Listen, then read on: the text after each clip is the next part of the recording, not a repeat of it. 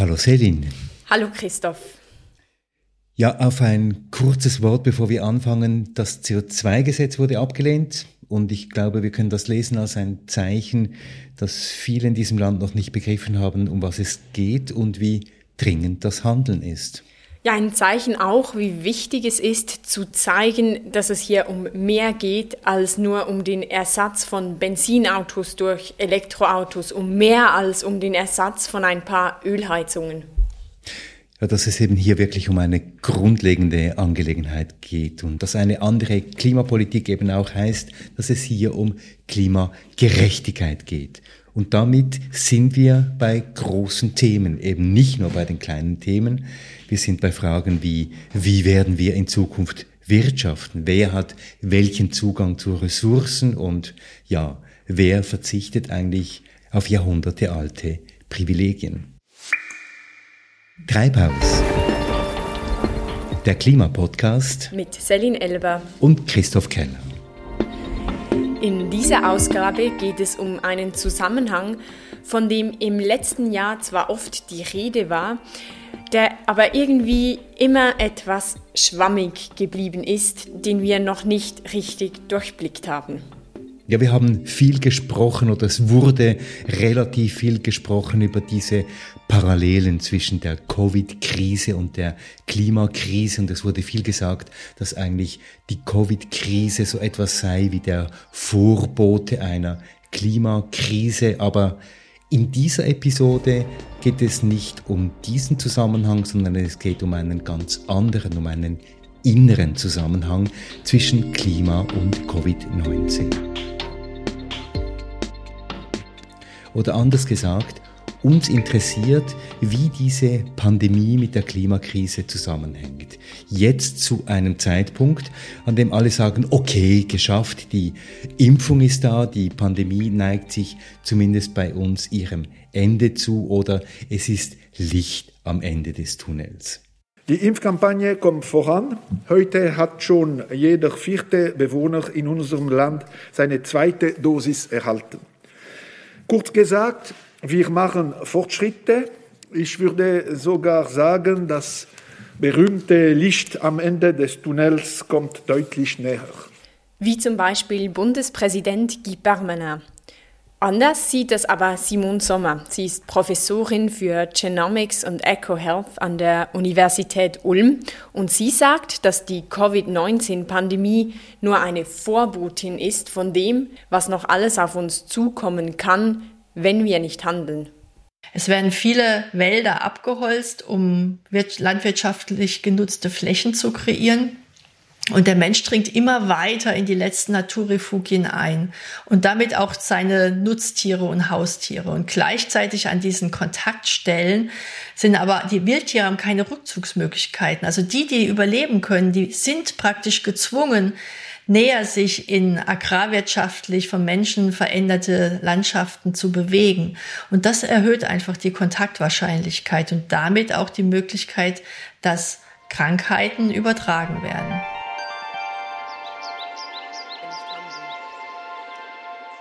Simon Sommer, sie ist Professorin für Ökosystemfragen und arbeitet an einem sehr interessanten Forschungsgebiet. Sie untersucht nämlich die komplexen Zusammenhänge zwischen Ökosystemen und Krankheitserregern. Sie beschäftigt sich also mit der Frage, wie Bakterien und Viren innerhalb von bestimmten Ökosystemen mit anderen Lebewesen interagieren, wie sie weitergegeben werden und an wen. Sie geht also sozusagen dorthin zurück, wo Corona entstanden ist, wo Covid-19 ausgebrochen ist, an die Schnittstelle von Wildtieren und Menschen. Zurück an diesen Markt in Wuhan, wo alles begann. Sie geht aber noch einen Schritt weiter, Simon Sommer, und fragt, in welchen Ökosystemen ist dieses Virus denn eigentlich entstanden? Wie kam es, dass es sozusagen ungefiltert und mit seiner ganzen krankmachenden Wirkung auf diesem Markt auftauchen konnte. Und sie ist nicht die Einzige, die sagt, dass wir hier ein Problem haben. Dass das Problem nicht nur der Markt in Wuhan ist und auch nicht nur Covid-19, sondern dass das Problem viel weiter vorher beginnt. und dass das alles sehr viel zu tun hat mit dem Klima und dass das sehr viel zu tun hat mit einem ganz grundlegenden Thema, nämlich mit der Biodiversität und mit biologischer Vielfalt.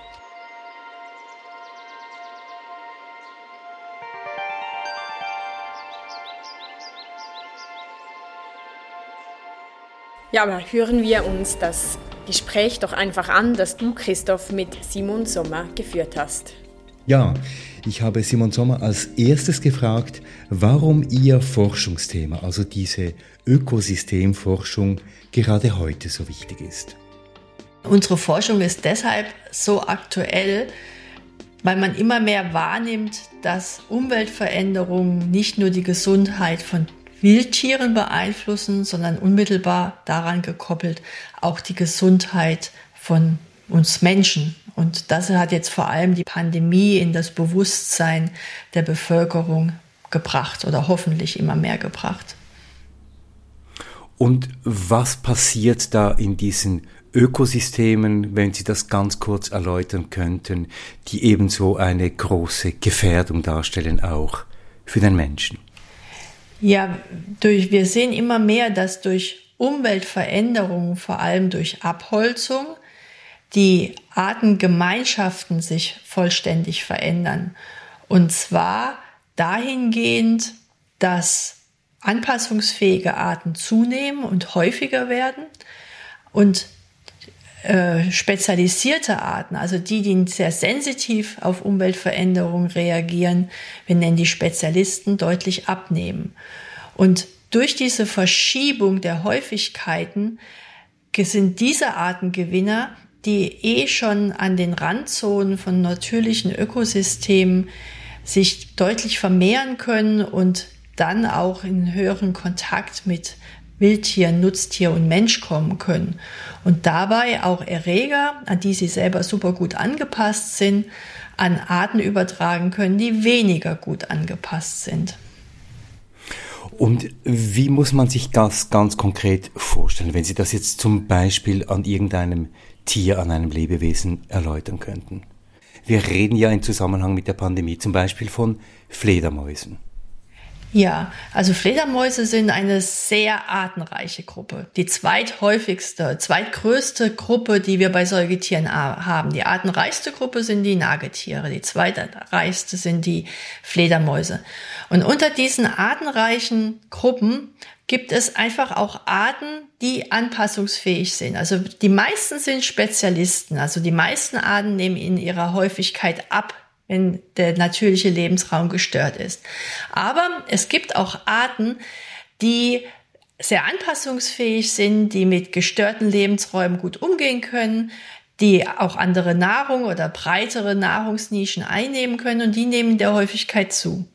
Und da diese Arten schon eher meistens eine sehr große, wir nennen das biogeografische Verbreitung haben, sind sie auch immer schon in Kontakt mit vielen Mikroorganismen, darunter gehören auch Bakterien, Viren gekommen und sind aber selber angepasst. Ihr Immunsystem hat sie dazu befähigt, immun zu sein. Deshalb werden sie aber oft, was wir nennen, Pathogenreservoirs. Das heißt, sie tragen viele Krankheitserreger in sich, Krankheitserreger für andere Organismen. Sie selber sind immun.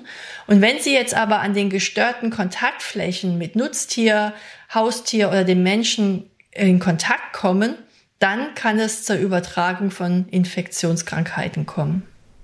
Jetzt zeigt Ihre Forschung, äh, Simon Sommer, dass es diese Kontakte immer häufiger gibt, weil diese angepassten Arten eben immer näher auch zu den Menschen rücken. Wie muss man sich das konkret vorstellen?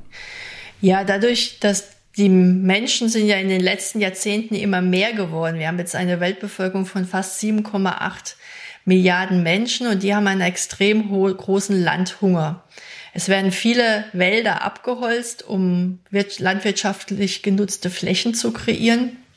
Und der Mensch dringt immer weiter in die letzten Naturrefugien ein und damit auch seine Nutztiere und Haustiere. Und gleichzeitig an diesen Kontaktstellen sind aber die Wildtiere haben keine Rückzugsmöglichkeiten. Also die, die überleben können, die sind praktisch gezwungen, näher sich in agrarwirtschaftlich von Menschen veränderte Landschaften zu bewegen.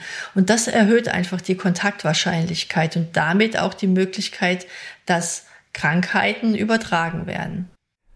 Warum ist in diesem ganzen Prozess, den Sie jetzt beschrieben haben, das Thema der Abholzung, der Reduktion von Biodiversität so entscheidend? Oder anders gefragt, warum wäre eben Biodiversität so wichtig, um diese Veränderungen und auch diese Übertragungen, die Sie so eben geschildert haben, ein Stück weit einzudämmen oder vielleicht sogar zu verhindern?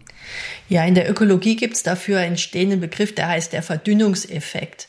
Wenn wir ein natürliches Ökosystem haben, haben wir viele verschiedene Arten, die alle ihre ökologische Funktion einnehmen. Wir haben natürlich auch viele Fressfeinde, Prädatoren, die dann die einzelnen Häufigkeiten ja, natürlicherweise regulieren.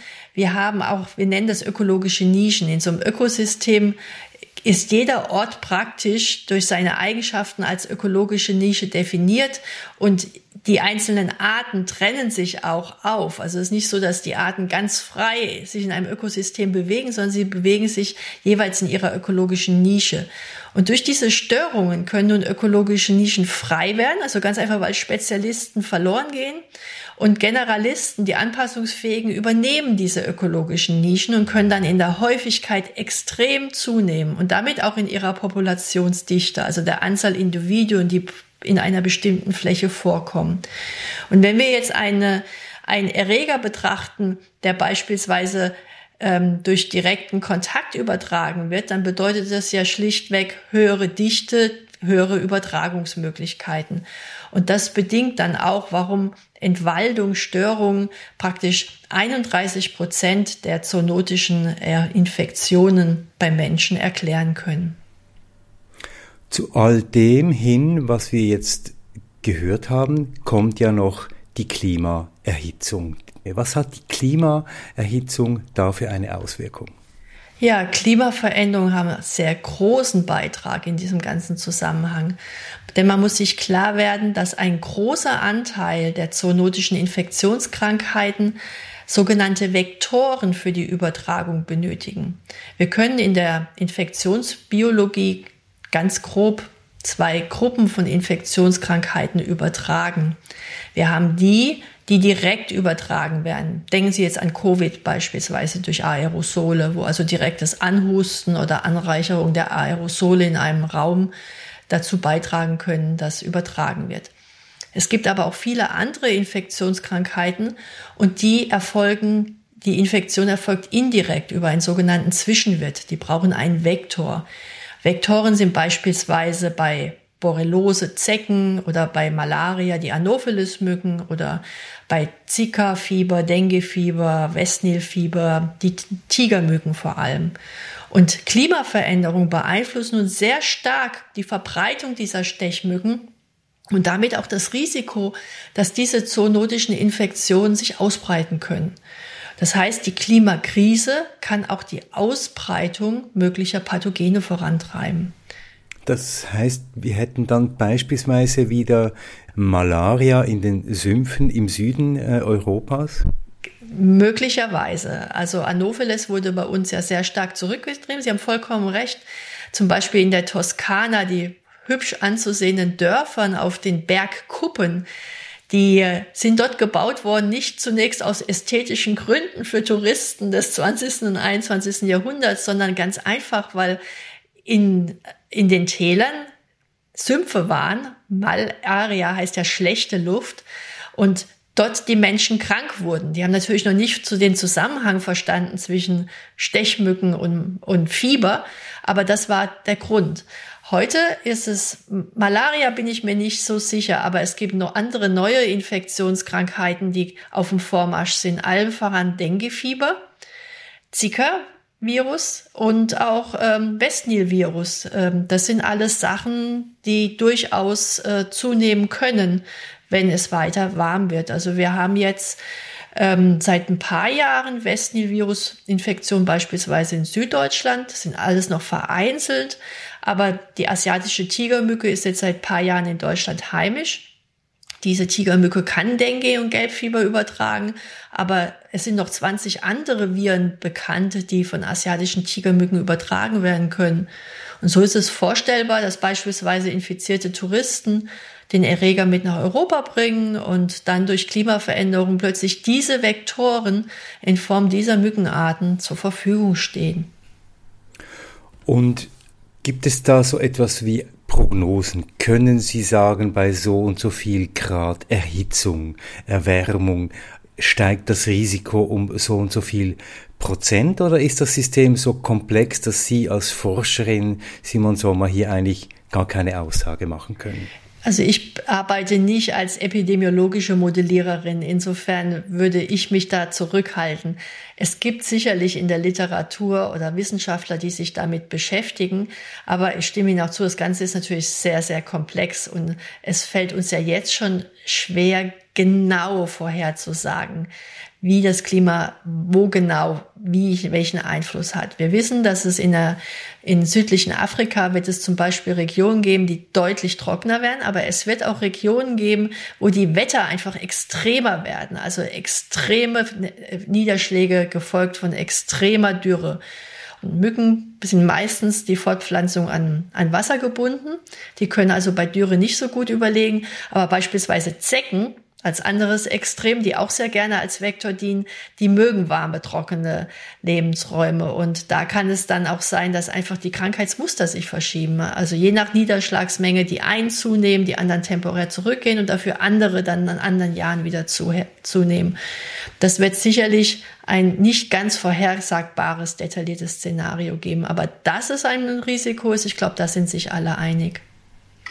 Jetzt haben Sie vorhin gesagt, eben, dass die Biodiversität ein Mittel ist, um eben diese direkte Übertragung bestimmter äh, Erreger auf äh, Menschen und auch auf Säugetiere ein Stück weit abzumildern oder eben, wie Sie gesagt haben, zu verdünnen. Sind denn Ökosysteme wie zum Beispiel in Europa auch geeignet oder könnten sie sich so weit anpassen, dass sie neu zu Pufferzonen werden in einer veränderten Klimalandschaft?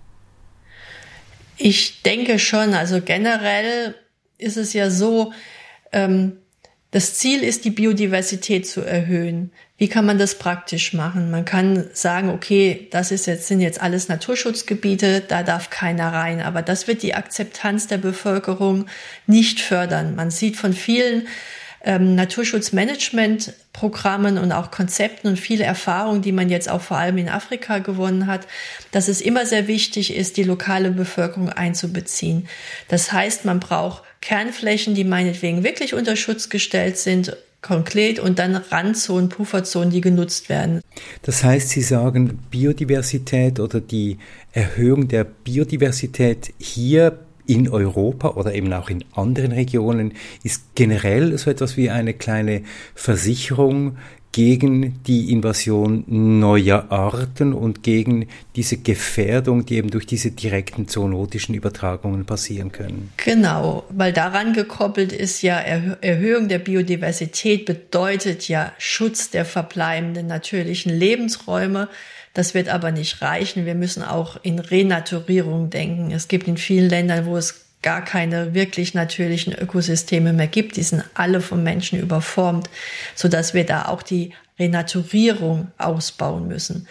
Aber genau das, also Schutz der Biodiversität, der Umwelt, der Tiere, der Nutztiere im Sinne eines One Health Konzeptes wird das sein, was uns schützen kann und letztendlich auch das Klima. Also wir brauchen die Renaturierung der Wälder, um CO2 zu binden. Da wird man gar nicht drum rumkommen, das immens voranzutreiben, um das Klimaziel, also 1,5 Grad, wird schon sehr herausfordernd, aber um das annähernd zu erreichen, bedeutet Schutz der verbleibenden Wälder. Und was heißt das One Health Strategie? Was kann ich mir darunter vorstellen? Unter der One Health Strategie versteht man, dass man nicht entkoppelt Schutz des Menschen, die Gesundheit des Menschen entkoppelt von Schutz der Wildtiere, Schutz der Haustiere, Schutz der Umwelt, sondern dass man begreift, dass das Ganze ein gemeinsames Schutzkonzept bedarf. Also man muss gleichzeitig Schutz der Umwelt, der Tiere, des Menschen gemeinsam sehen und auch gemeinsam als Ziel vorantreiben. Und wenn Sie jetzt die Entwicklungen weltweit beobachten, Simon Sommer, und auch die Bemühungen zur Renaturierung, zur Wiederherstellung von Biodiversität, wie ist da Ihre Einschätzung? Meine Einschätzung ist, dass wenn Corona vielleicht einen ganz, ganz kleinen positiven Aspekt hat, ist, dass das Bewusstsein in vielen Kreisen gestiegen ist. Das ist vielleicht ein kleiner Pluspunkt, aber noch lang nicht genug. Aber es gibt jetzt zunehmend auch politisches Interesse. Gerade im letzten Jahr sind Politiker auf Wissenschaftler zugekommen und haben endlich zugehört oder mehr zugehört und es fand im Januar beispielsweise eine Konferenz statt, eine große internationale weltweite Konferenz, ein Planetary ähm, Health Ansatz, wo sich 50 Regierungsvertreter getroffen haben. Organisiert wurde es von Frankreich. Und man hat sich darauf geeinigt, dass bis 2030 30 Prozent der terrestrischen und marinen Flächen unter Naturschutz gestellt werden, das sogenannte 30-30-Ziel. Und allein, dass das nur in zehn Jahren geschaffen werden soll, also weniger als zehn Jahre, zeigt einfach die Dringlichkeit. Und wenn das verzögert wird, wenn das nicht in dem Rhythmus vorangeht, wie das jetzt ähm, eben an dieser Konferenz geplant wurde, nicht bis 2030, dann haben wir ein Problem, würden Sie sagen? Ich glaube, wir haben ein Problem, weil so Verlust der Biodiversität ist ja exponentiell angestiegen, aber auch die Klimaziele dann noch zu erreichen, um wirklich auf, naja, 1,5 Grad, wie gesagt, Wunschziel halt, erachte ich schon für sehr, sehr herausfordernd das wird dann sehr, sehr schwierig, weil die Erde hat einfach sehr viele Kipppunkte erreicht. Und wenn man das alles zusammenschaut, wir brauchen letztendlich One Health ist auch schon zu klein gedacht. Wir brauchen einen Planetary Health Ansatz, wo man alles gemeinsam betrachtet. Also wie gesagt, Schutz der Biodiversität, gekoppelt der Wälder, der Ökosysteme, auch eine Regulierung unserer Agrarindustrie, des, äh, der Eutrophierung, des Stickstoffhaushaltes. Ähm, ja, Vermeidung dann von Zoonosen und daran aber auch gekoppelt das Klimaziel zu erreichen. Das sind die Herausforderungen der nächsten Jahre und so viel Zeit haben wir dazu nicht mehr.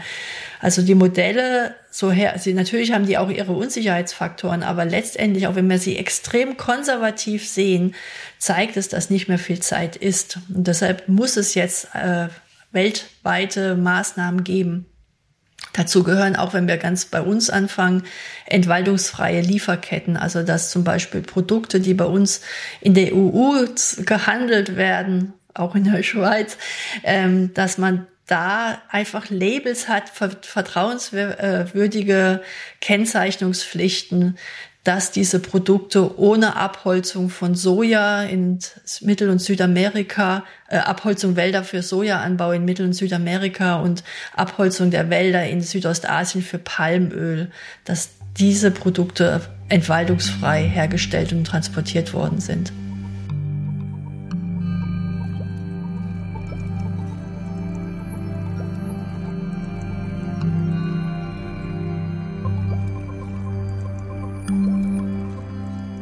Simon Sommer, Professorin für Ökosystemforschung an der Universität Ulm. Sie fordert, dass 30 Prozent der Land- und Wasserfläche der Erde bis 2030 unter Schutz gestellt wird, um zu verhindern, dass wir auch hier einen Kipppunkt erreichen. Der Kipppunkt, um den es hier geht, könnten wir uns so vorstellen und das vielleicht auch im Sinn einer Zusammenfassung dass wir auf diesem Planeten zu wenig Biodiversität haben, zu wenig Vielfalt, um die gefährlichen Pathogene, also Viren und Bakterien, die immer wieder entstehen, so weit auszudünnen, dass sie für den Menschen nicht gefährlich werden können. Biodiversität ist der Puffer, darauf will Simon Sommer hinaus, Biodiversität ist der Puffer oder sozusagen der Filter für all die gefährlichen Mikroorganismen, die nur darauf warten, einen neuen Wirt zu finden, um sich auszubreiten, zum Beispiel den Menschen. Und wenn diese Puffer wegfallen, dann kippt eben ein ganzes System.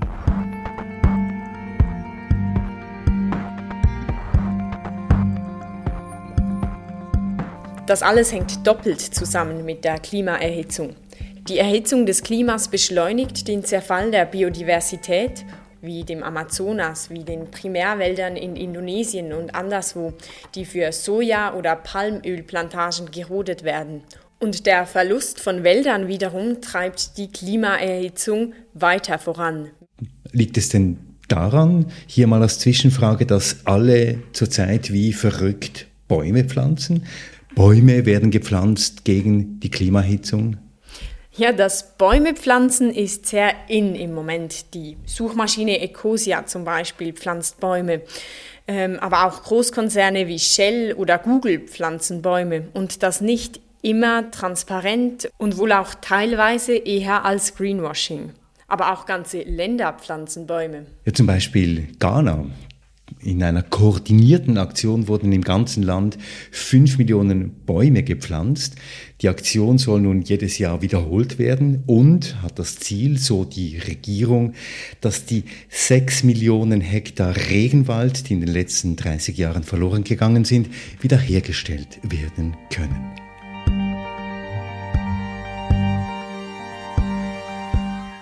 Reicht das, um einerseits das Klima halbwegs zu stabilisieren. Darüber haben wir ja schon in Episode 15 von Treibhaus gesprochen und sind zum Schluss gekommen, es reicht nicht. Hinzu kommt, gerodeter Primärwald kann nicht einfach mit irgendeinem anderen Wald irgendwo anders auf der Erde ersetzt werden. Jedes gerodete Stück Wald hinterlässt Lücken. Auf dem Papier mag das irgendwie funktionieren, in der Praxis bereitet das große Schwierigkeiten.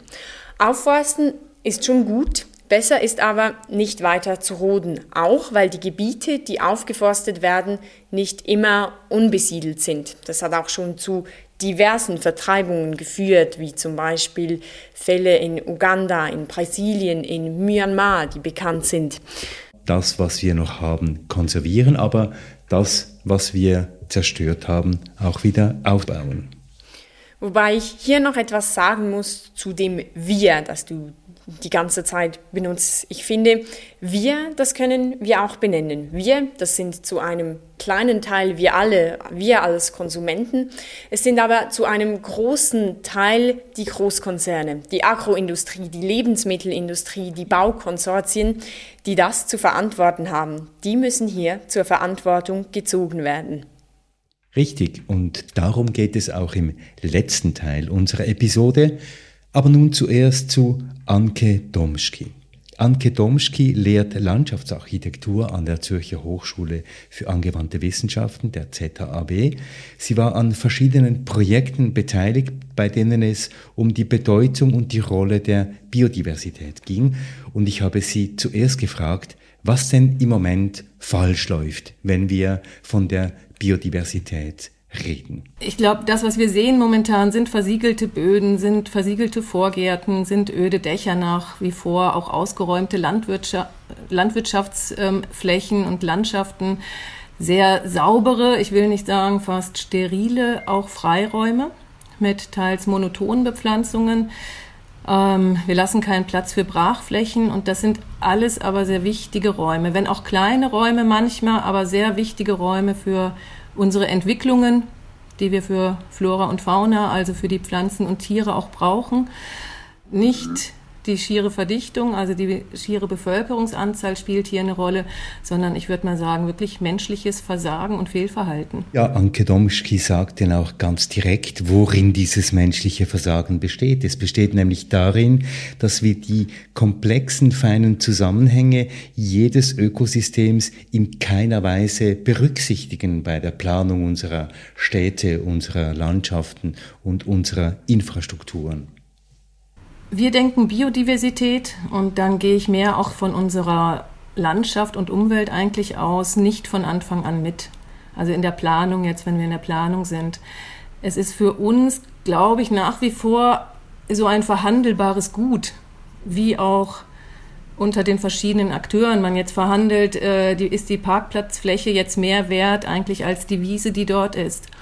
Und ich glaube, das ist so ähm, eine Grundfehlannahme, dass wir Landschaften ähm, immer noch als gut ansehen, welches äh, monetär begreifbar oder greifbar gemacht werden kann. Oder anders gesagt, der Parkplatz, der auf der grünen Wiese gebaut wird, oder die Plantage, die auf gerodetem Wald erstellt wird, die haben einen ökonomischen Wert, aber nicht die Biodiversität, die da vernichtet wurde. Zerstörte Ökosysteme tauchen in der Bilanz der Konzerne nicht auf.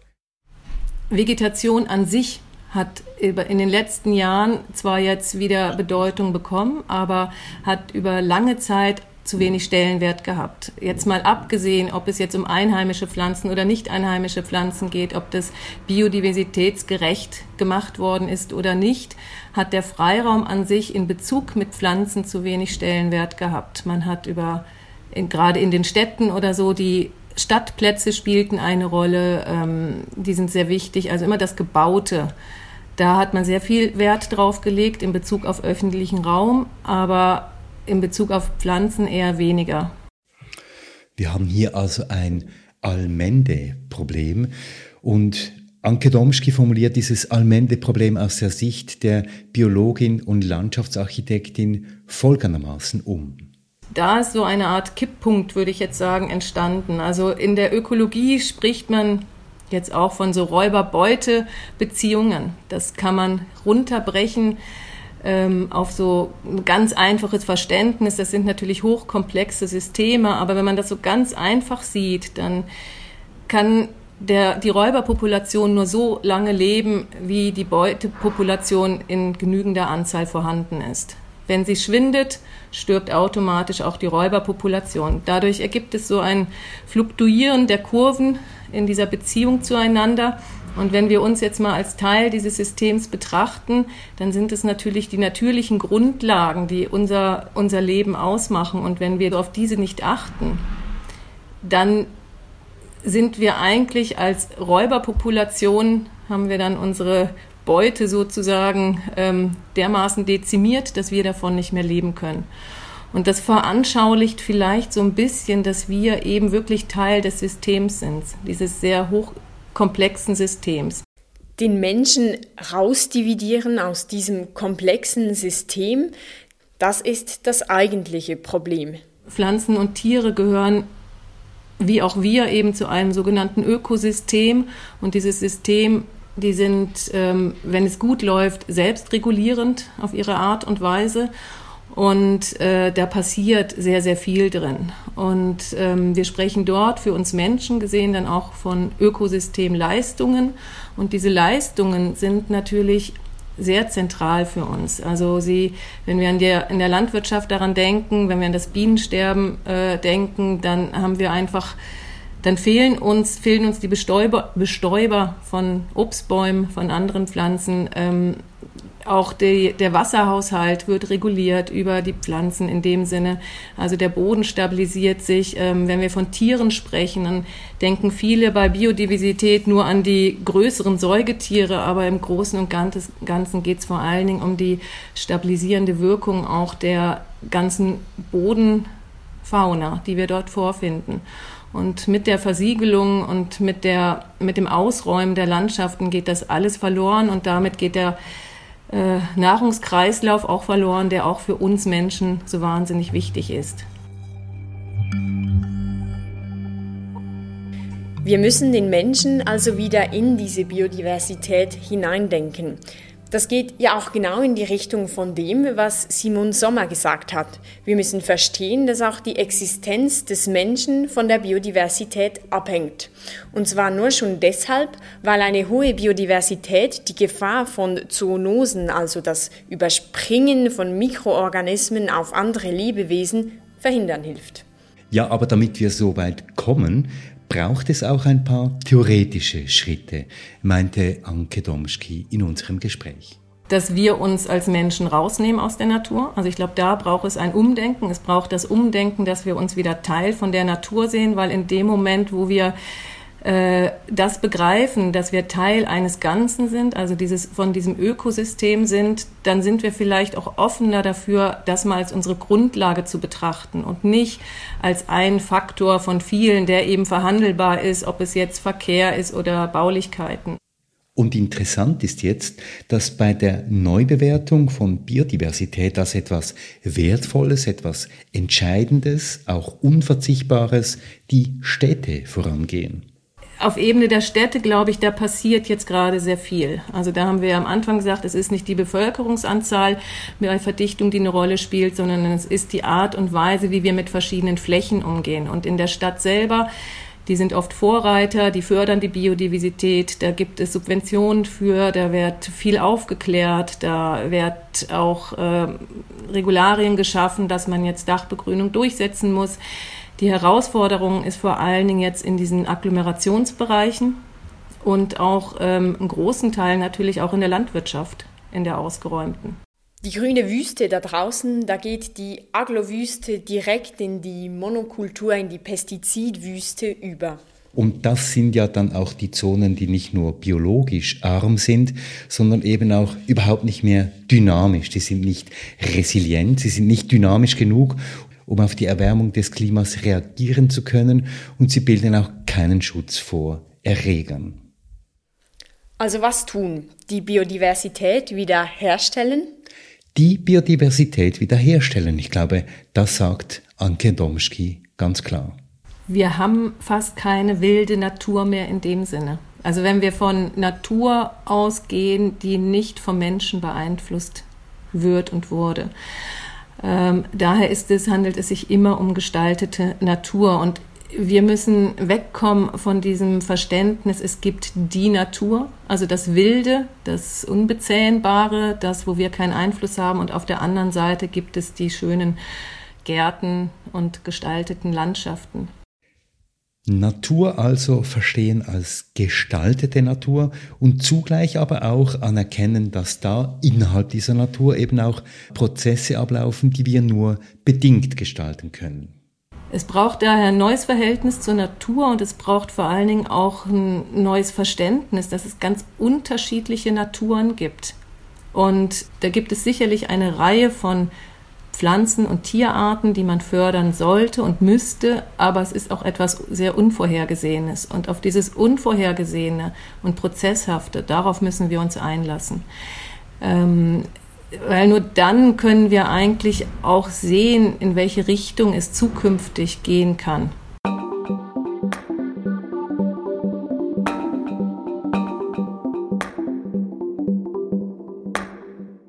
Anke Domschki, Landschaftsarchitektin an der ZHAW.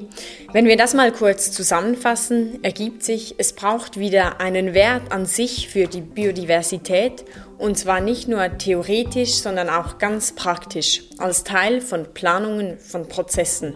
Und auch als etwas, das wiederhergestellt werden kann, das man wiederherstellen muss, das wir wiederherstellen müssen. Jetzt sind wir schon wieder bei diesem Wir. Wer ist das eigentlich? Wer ist wir? Haben wir die Biodiversität dieses Planeten zerstört? Oder wer eigentlich? Anders gefragt, wer trägt da Verantwortung? So richtig. Ja, eben wir als Spezies, wir als Konsumentinnen und Konsumenten oder ja, sollten wir nicht die Verantwortlichen einmal anders benennen? Ja, benennen wir nochmal die Verantwortlichen, die aus der Zerstörung der Biodiversität so richtig Profit geschlagen haben. Reden wir von Monsanto. Oder reden wir von Syngenta. Reden wir von den Palmölproduzenten. Und reden wir von Nestle. Wie weit müssen wir sie zur Verantwortung ziehen? Wir, sie. Ja, Olli, Olivier Christe ist jetzt bei uns. Du hast dich da mal schlau gemacht. Wen können wir wie zur Verantwortung ziehen? Danke Christoph und auch Selin. Danke auch, dass ihr bereits den Bogen zu den Unternehmen gemacht habt. Weil zuerst, ich will nochmal auf dieses Wir zu sprechen kommen. Dieses Wir macht mich irgendwie ganz nervös. Das kommt überall Und ich bin jetzt 34 und ich höre dieses Wir seit meiner Schulzeit. Du selbst bist Teil von einem Zusammenschluss von RechercheurInnen, die genau auf das schauen. Es geht um Unternehmen, um Corporate Power. Warum ist das so wichtig? Ja, das Stichwort Corporate Power, das ist ja auch ein bisschen ein Kampfbegriff. Und da geht es vor allem um wirtschaftliche Macht. Und das haben ja die enormen Kampagnen, ähm, beziehungsweise Gegenkampagnen gegen das, die Konzernverantwortungsinitiative, gegen das CO2-Gesetz, gegen die Agrarinitiativen gezeigt. Kurz eine, äh, ein paar Zahlen zur Größenordnung. Ähm, 63 der 100 größten wirtschaftlichen Entitäten weltweit sind Unternehmen. Also das heißt, dass die anderen 37 Staaten sind. Und das sind Zahlen vom Think Tank Global Justice Now. Die Zahlen stammen von 2016, ein bisschen älter.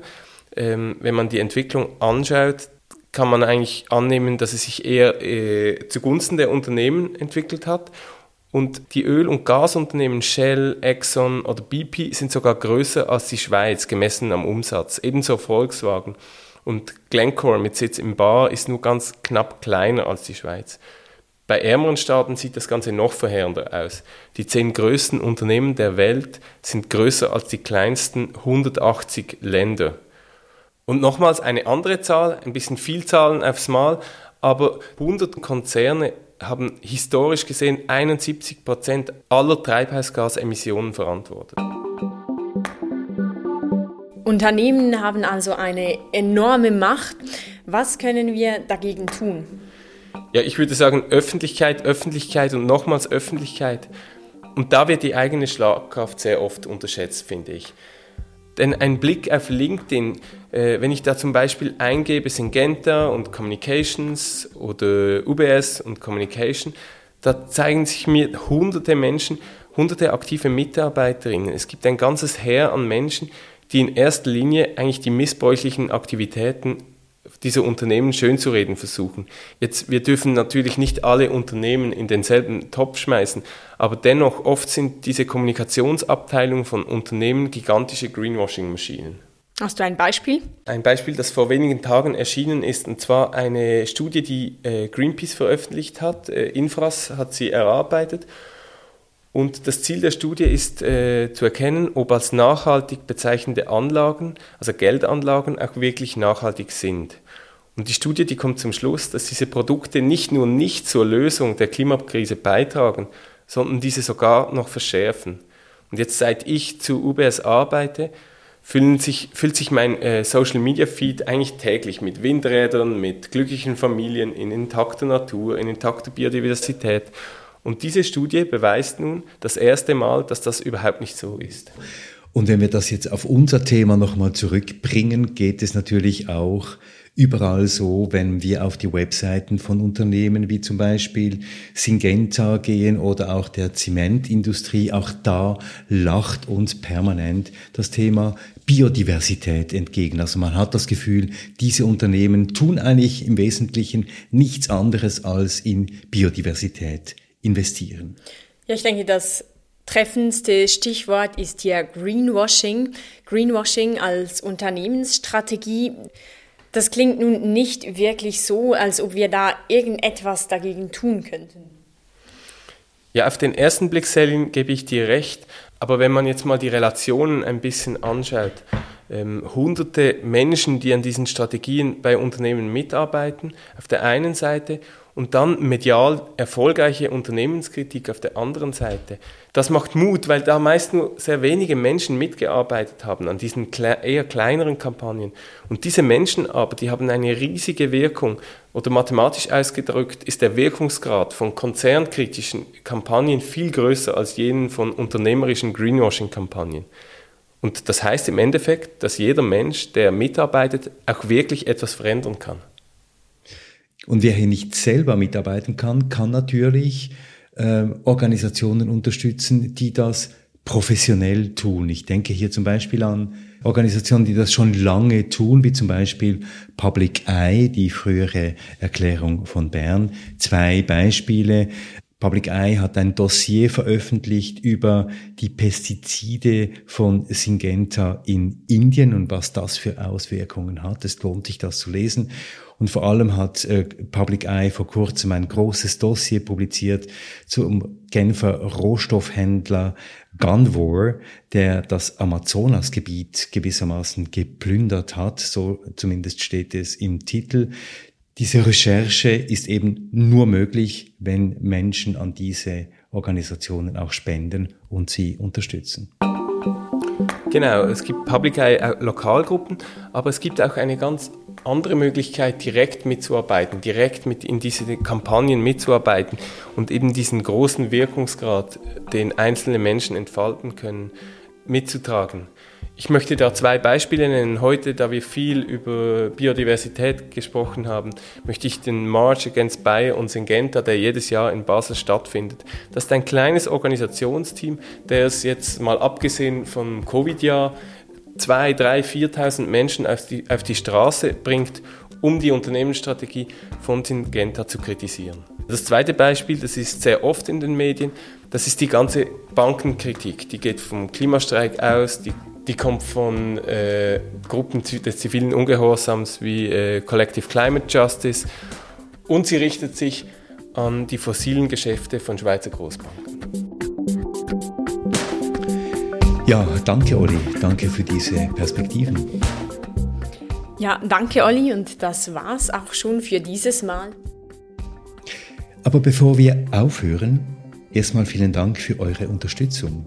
Es ist noch sehr wenig, was da auf unserem Konto zusammengekommen ist, aber immerhin. Und danke, wenn ihr schaut, dass es mehr wird. Es gibt da einen Weg. Es gibt einen einfachen Weg, um Treibhaus zu unterstützen. Auf unsere Webseite gehen, www.treibhauspodcast.ch, den Button Unterstützen drücken und der Rest ist selbsterklärend. Und wir bedanken uns. Das nächste Mal, das nächste Mal machen wir erstmal Pause. Es gibt keine Juli-Ausgabe von Treibhaus. Die nächste Ausgabe von Treibhaus erscheint dann im August, dann aber sind wir live.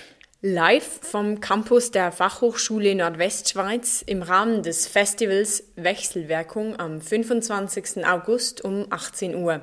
Voraussichtlich zum Thema Voraussichtlich zum Thema funktioniert Kreislaufwirtschaft. Also kommt vorbei, hört uns zu, schaut uns zu bei der Live-Produktion einer Episode von Treibhaus.